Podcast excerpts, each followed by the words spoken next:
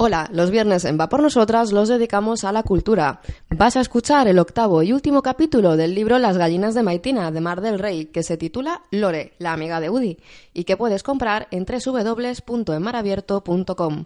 Ha sido una experiencia extraordinaria contar con Mar del Rey aquí en Va por Nosotras estas últimas semanas, y esperamos que vuelva el podcast para tratar con ella otro tipo de temas. Ya sabéis, visitad también nuestra página web www.vapornosotras.es y os invitamos a que compartáis este contenido en vuestras redes sociales. Os recordamos que los contenidos de entrevistas, consejos o información relevantes son publicados cada martes y jueves aquí, en Va por Nosotras. Que lo disfrutéis. Buen fin de semana.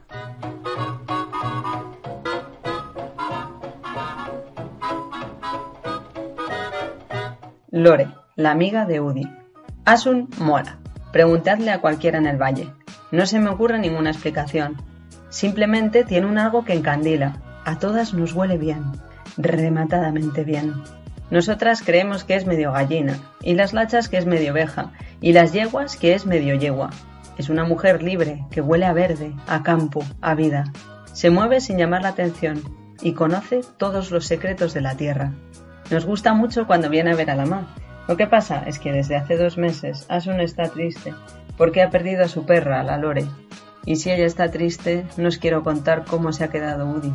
Cuando Asun llegaba a Saragüeta en coche con la Lore detrás sacando la cabeza por la ventanilla, montaba una verdadera fiesta. Cada vez se repetían los mismos pasos como si fuera un baile prefijado.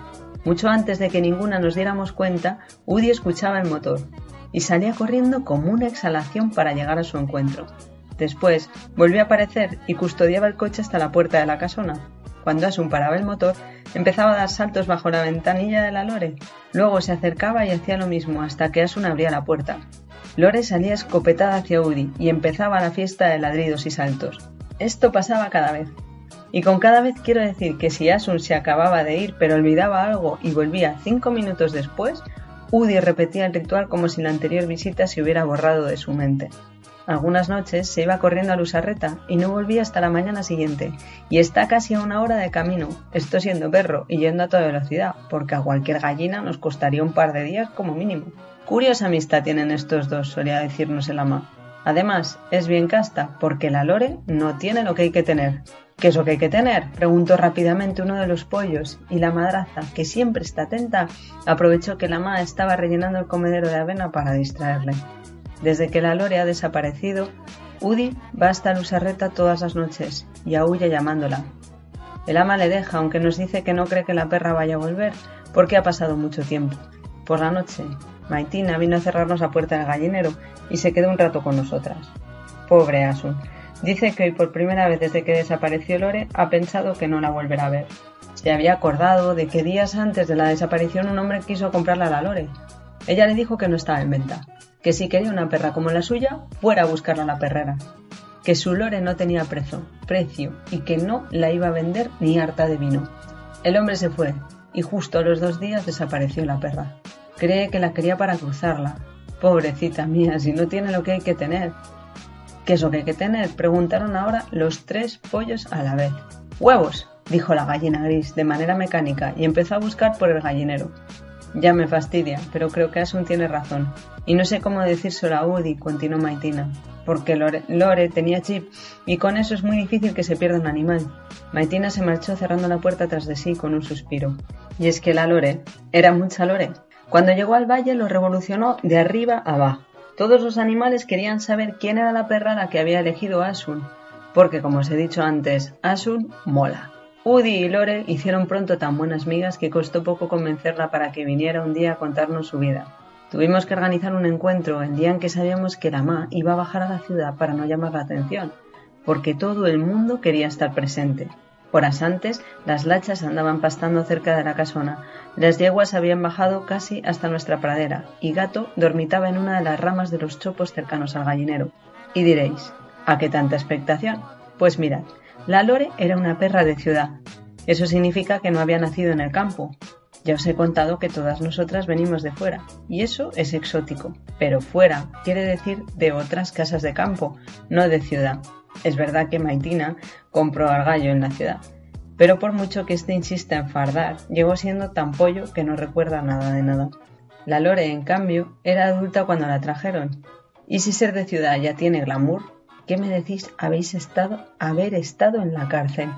Fue una tarde excepcional, una de las mejores que recuerdo en mi corta vida gallinil. La Lore nos contó que en la calle se veía obligada a buscar su propia comida. Las lachas y las yeguas dijeron ofendidas que ellas también buscan su propia comida.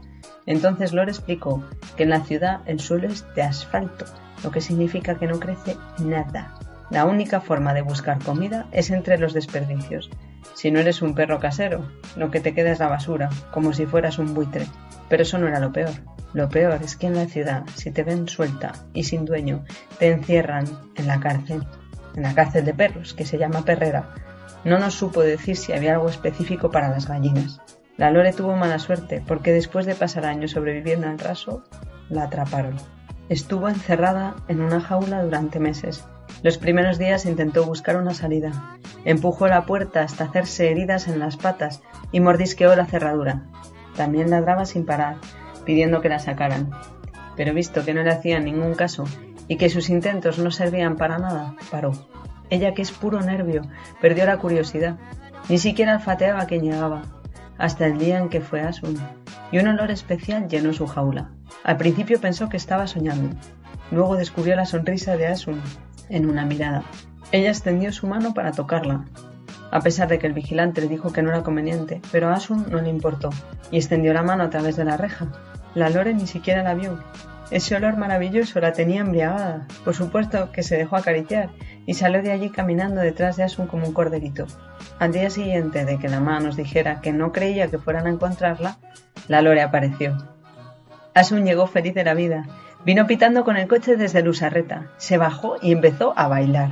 Maitina salió a su encuentro y Udi también. ¡Ha aparecido! ¡Mi flor! ¡Ha aparecido! ¡Mi Lore!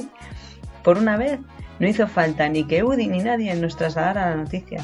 Un total jaleo que todos los animales nos enteramos directamente. Un chico había encontrado a la Lore en Huesca, comiendo en la basura, y la había acogido en su casa. Ella feliz, claro, debía llevar mucho tiempo en la calle y estaba delgada y estropeada. El chico decidió comprobar si tenía chip. La vio tan cariñosa y tan bien educada que pensó que podía tener sueño. Así que fue al señor V de su zona. Esa parte es un poquito delicada porque descubrimos que el mundo está lleno de señores V. No solo hay uno, el de aquí, no, no. Pero hemos hecho un pacto de silencio porque como se enteren las lachas, la lían fijo y ya son suficientes emociones. Udi bajó a contarnos cómo habían encontrado a Lore.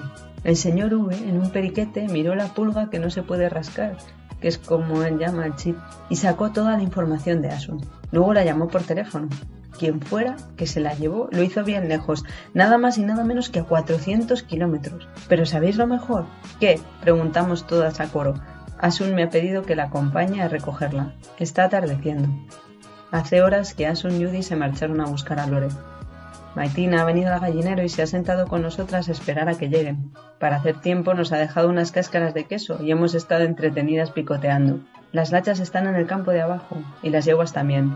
Gato dormita en la viga de al lado de Clara. Los faros de un coche serpentean a lo lejos. Ahí llegan, dice el ama. Y todas revoloteamos de alegría en nuestros palos. Fin.